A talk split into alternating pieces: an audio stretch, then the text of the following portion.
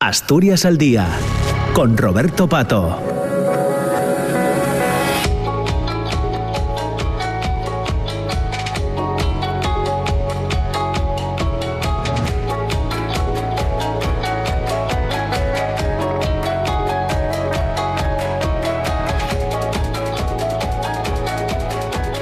Pues estamos ya en las 10 de la mañana y 8 minutos. Saludamos a las personas que se incorporan ahora a la emisión de la Radio Pública Asturiana de RPA. Entramos en la segunda parte de Asturias al Día. Ya saben que eh, estaremos juntos ahora hasta casi las 10 y media de, la mañana. Y hoy hablando de una exposición, Úrculo, el enigma del viajero, que pueden ustedes eh, visitar hasta el día 24 de septiembre de este año 2023 en el Centro Niemeyer.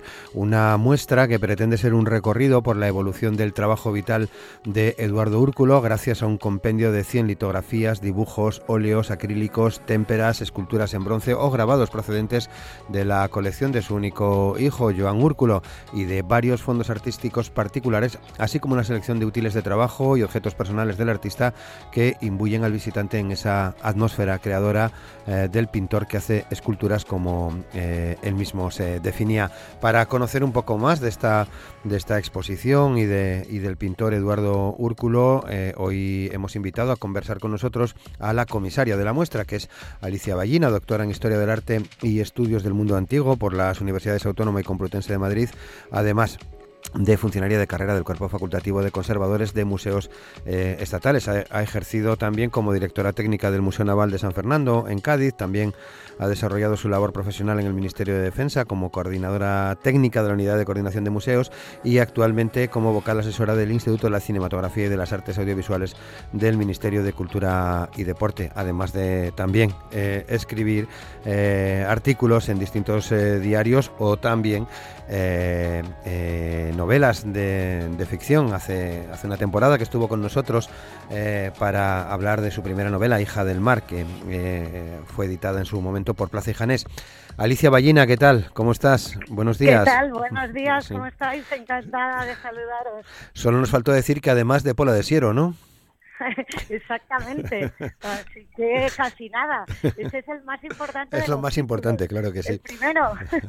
bueno, Alicia, que mm, eh, creo que ayer estabas eh, también presente en la, digamos, inauguración oficial de esta exposición, Eduardo Úrculo, El Enigma del, del, Viajero, que se puede ver durante todo el verano y hasta casi finales de septiembre en el, en el Niemeyer.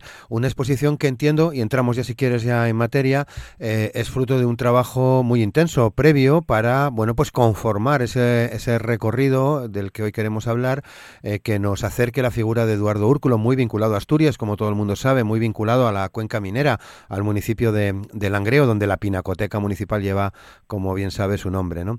Eh, entiendo que, ha habido un trabajo de rastreo, de poner a punto la, obra pública y privada de, de Eduardo Úrculo, ¿verdad? Sí, la verdad es que han sido muchísimos meses de trabajo, muchísimos meses de estar en contacto con los prestadores, de ponernos de acuerdo, de hacer esa selección previa, de acuerdo también al relato que habíamos trazado desde el principio, que era eh, pues ni más ni menos que hacer esa retrospectiva que abarcara pues toda la producción artística del propio Úrculo, ¿no? Que es desde prácticamente 1957 cuando se recogen las primeras eh, obras que había expuesto en La Felguera y posteriormente en Oviedo hasta que se traslada a Madrid, hasta, bueno, la última obra es de poquitos meses antes de su fallecimiento y es una obra de la colección de Julián Castilla fechada en 2003, neocubista, con lo cual es un recorrido muy extenso que no solamente, como bien has dicho al principio, pues recoge infinitud de técnicas, sino también se centra en la escultura y también, como no, en objetos personales que hemos recogido del propio artista, como podían ser sus caballetes, batas de trabajo, incluso también sus característicos sombreros, ¿no? Que ahí podemos verlos. Sí, sí. Eh, ¿Qué te llamó a ti la atención de Eduardo Úrculo para meterte en esta aventura, eh, Alicia? Pues la verdad es que yo creo que es un artista que, que llevaba desde, bueno, pues desde estos últimos 20 años apagándose un poquito paulatinamente, ¿no? Uh, iba quedando relegado en el olvido un artista tan importante y uno de los principales eh, artistas que desarrolló su trabajo en Asturias durante, eh, bueno, el siglo pasado, de manera que yo creía que era eh, absolutamente necesario que Asturias le rindiera un homenaje y que mejor que coincidiera con ese 20 aniversario de su fallecimiento que se cumple ahora, que ya se cumplió mm. en, en 2023, ¿no? Yo creo que era una manera de, de traer a, a Úrculo a su tierra, que como suelo decir, solo le faltó nacer, nacer en Asturias, ya sabéis que él era nacido en Santurce, pero que con apenas dos años se traslada a, a Sama y, y, además muy, muy vinculado a la tierra y que, eh, bueno, en Asturias encontraba su, su retiro, su remanso de paz y su inspiración. Y creo que, que Asturias y los asturianos también lo merecíamos y, por supuesto, Eduardo. Desde luego, desde luego que sí. Eh, ¿qué, ¿qué, influencia eh, ejerció en su obra posterior su, su, vida en la cuenca minera, su vida, su vida en Sama, donde también se inició lógicamente en la, en la pintura, coincidiendo además con un grupo, eh, con pienso en Lombardía o pienso en Zuco, gente de, de amplia trayectoria también en, en las artes plásticas? Claro, pues pensad que él, eh, bueno, pues desde esos comienzos en Sama tuvo muy presente uh, esa conciencia social y esa reivindicación eh, en favor y en aras del movimiento obrero y eso se muestra especialmente en esa primera etapa, evidentemente de juventud, en el que en la que él pues tenía, bueno, esa fuerza reivindicativa que, da también esos primeros años, eh, eh, bueno, en los que él decide definitivamente convertirse convertirse en artista, porque ya sabéis que tiene una enfermedad mm. importante de pulmón, eh, padece también hepatitis y está convaleciente prácticamente también en Asturias en cama como año mm. y medio. Y es ahí cuando decide convertirse en pintor y, y además en un pintor comprometido. Esas obras eh, de primera etapa entre el 57 y el 67 o un poco antes de su viaje a Ibiza son obras muy duras, muy dramáticas, muy expresionistas incluso también vinculadas al informalismo, ¿no?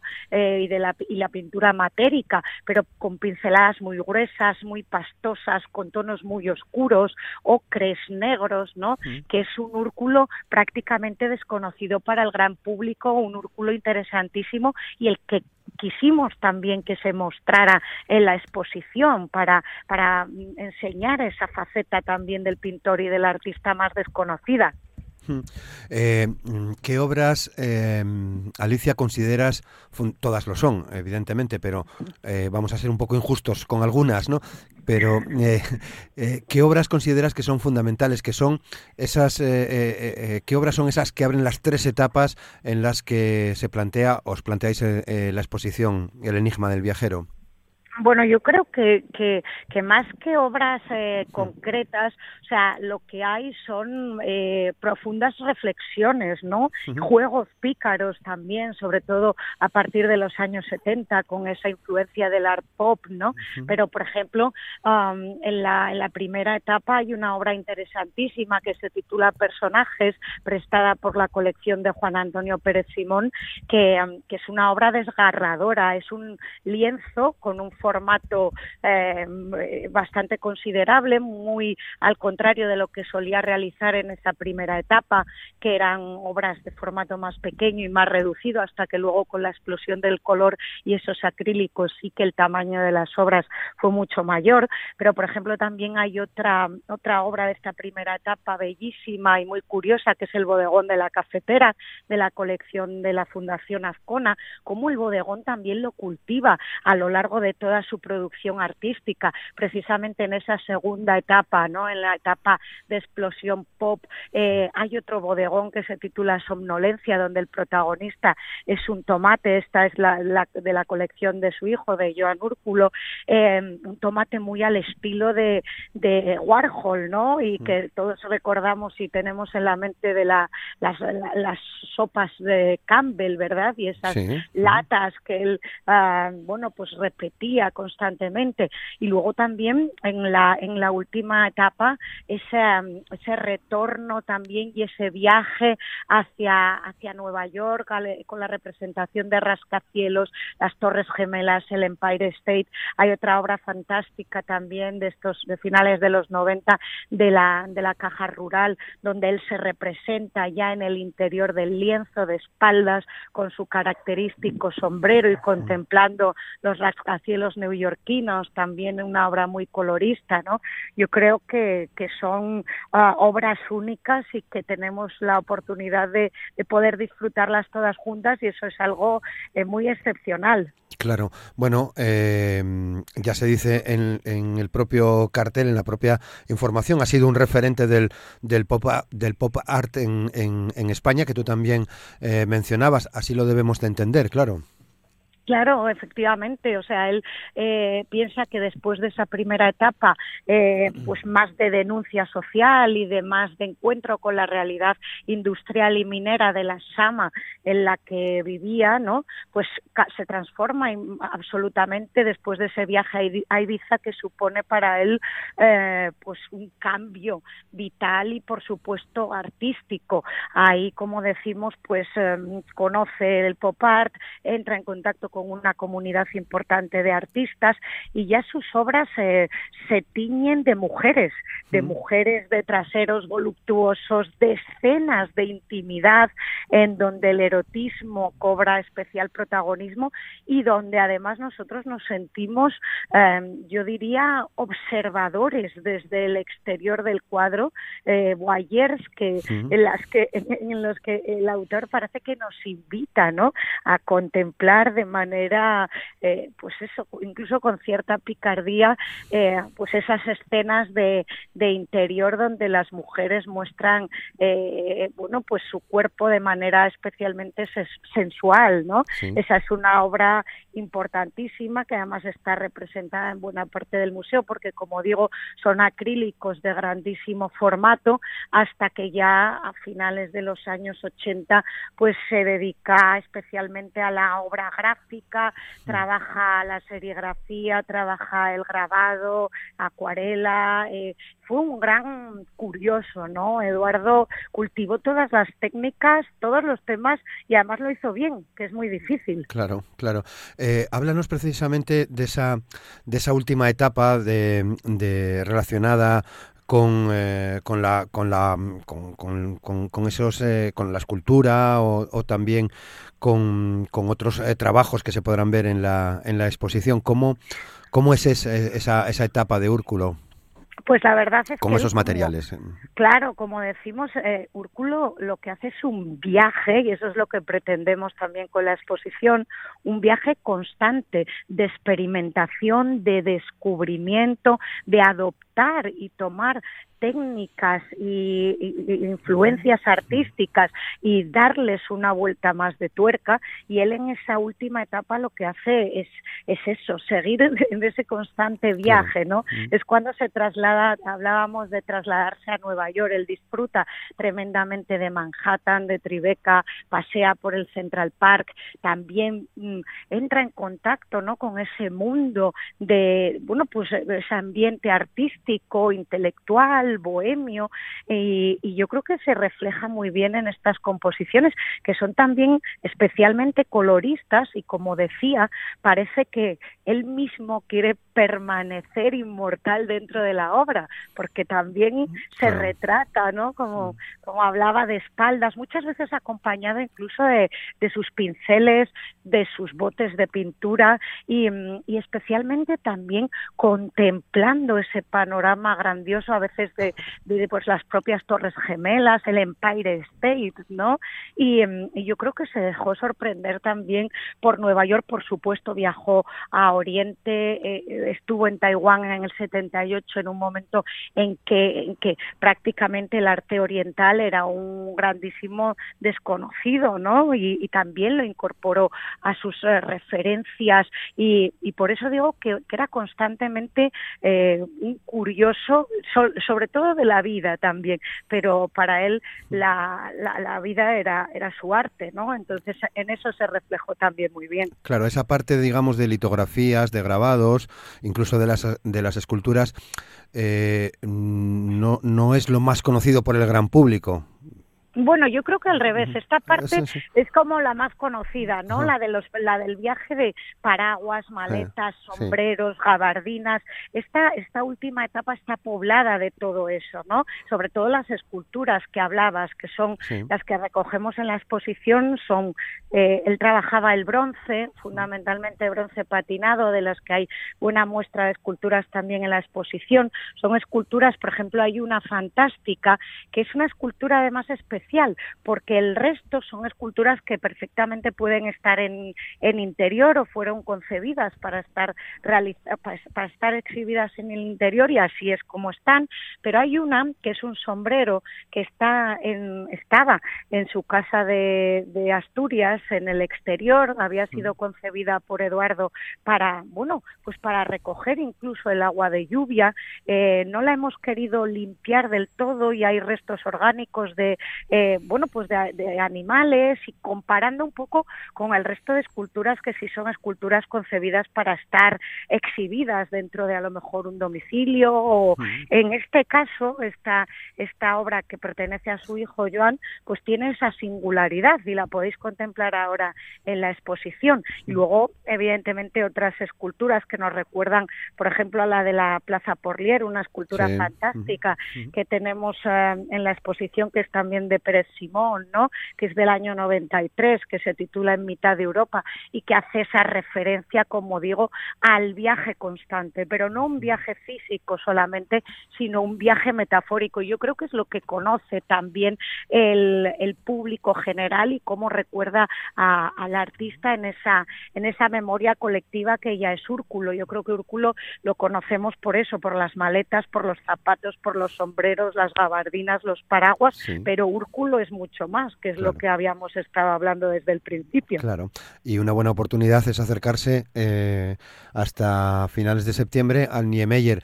Y, ya estamos a punto de, eh, bueno, entramos ya en los últimos minutos, Alicia, pero hay una, hay una frase que me, que me llama la, atención y que quería comentar contigo, ¿no? que es una frase de John Úrculo ayer en la, en la eh, presentación, en la inauguración oficial de la muestra, que es ah. para poner al artista en el sitio que le corresponde. No sé si esto tiene que ver también como de, eh, con cómo es nuestra sociedad, ¿no? Tan, tan rápida, eh, tan cambiante de, de, una cosa a otra en cuestión prácticamente de, de, segundos. Y en ese viaje también, si me permites, nos dejamos, nos dejamos algunas cosas, ¿no? Entre ellas, tal vez a Úrculo, ¿no? Pues sí, para bien eh, o para mal, pues la inmediatez de la sociedad que nos atrapa y la rapidez con la que las ideas, los pensamientos, los trabajos, los comentarios, pues fluyen, ah, pues eso nos hace que nos perdamos muchas cosas que yo creo que hay momentos que, debemos recapacitar, asentarnos, eh, admirar también que para eso yo creo que eso es una de las de las cosas más importantes que tiene el arte, ¿no? Esa mm. capacidad estética de contemplación, de reposo y de y de poder permitirnos eh, esa capacidad de reflexión que muchas veces pues pasamos tan rápido por las cosas que, que, bueno, que no las percibimos en toda su esencia y en todo su sentido. Yo creo que tenemos oportunidad de hacerlo con calma, disfrutando, divirtiéndonos, aprendiendo también si es posible y, em, sobre todo pues recuperando a un artista importantísimo para, para Asturias que yo creo que, como bien decía Joan, merece ser recordado y recuperado. Desde luego, desde luego que sí. Una cosa más, eh, Alicia, ¿qué queréis que pase con esta exposición? Bueno, que vaya mucha gente a verla, eh, seguro, ¿no? Pero eh, va a tener más recorrido. Pues la idea es que, que sí, esperamos que no con igual importancia ni con igual cantidad de obras, porque esto es prácticamente imposible. Hay muy poquitos sitios en España, contados con los dedos de una mano, donde se pueda llevar una exposición de estas características. Eh, yo creo que por eso digo que Asturias tiene esta oportunidad única de recoger esta cantidad de obras, pero no solo por la cantidad, sino por la calidad eh, Úrculo fue un artista muy prolífico que trabajó muchísimo y que eh, desgraciadamente falleció en uno de los momentos creativos más importantes para él. No hay más que ver las últimas obras de la colección Julián Castilla, pero como digo, sí, la idea es poder llevarla a esta exposición. Algunas de estas obras, alrededor de unas 37, 40, estuvieron en Alcalá de Henares a principios de año. Evidentemente aquí hemos, mm, bueno, casi duplicado esa, esas obras y esperamos que, bueno, en menor medida podamos seguir transitando con Úrculo en ese viaje del que estoy seguro que van a disfrutar todos los que los que acudan a, visitar la exposición. Claro, un viaje que como como decía Cavafis sea largo y lleno de aventuras, ¿no? por ejemplo. pues sí, porque además Úrculo era, todos lo que, los que le conocieron siempre dicen que era un hombre aventurero, divertido, explorador, curioso, un disfrutón de la vida y, em, y un gran bon vivant, ¿no? Yo creo que, que mejor que, que, que, disfrutar como le hubiera gustado a Eduardo de, de esta muestra y recordarlo como merece. Muy bien, pues recordaremos que tenemos esta exposición hasta el día 23 de, de septiembre en, el, en la cúpula del 24, perdón, sí, 24. Estoy con lo de los 23 que me lío. Alicia. No me eh, hasta el 24 de septiembre en la cúpula del, del Centro Niemeyer. Un placer, Alicia, eh, compartir esta conversación contigo. Te llamamos otro día y hablamos también de tus de tus cosas y de tus proyectos eh, personales de, novela. Pues, pues, no, el placer es mío, estar encantada de contaros y de seguir, bueno, disfrutando de todas las novedades y todas las cosas buenas que, que llevamos a Asturias siempre que, que podemos. Así que os agradezco la, la difusión, el cariño y nos escuchamos pronto. Perfecto, lo dejamos aquí. Eh, mucha suerte, Alicia Ballina. Muchas, gracias. gracias. Un abrazo. Nos despedimos de la comisaria eh, asturiana Alicia Ballina Ballina, comisaria de esta exposición Úrcula, Úrculo, el enigma del, del, viajero, rayando las diez y media de la mañana. Mañana, ya saben, a partir de las nueve, más Asturias al día en la radio pública. Les esperamos. Feliz día.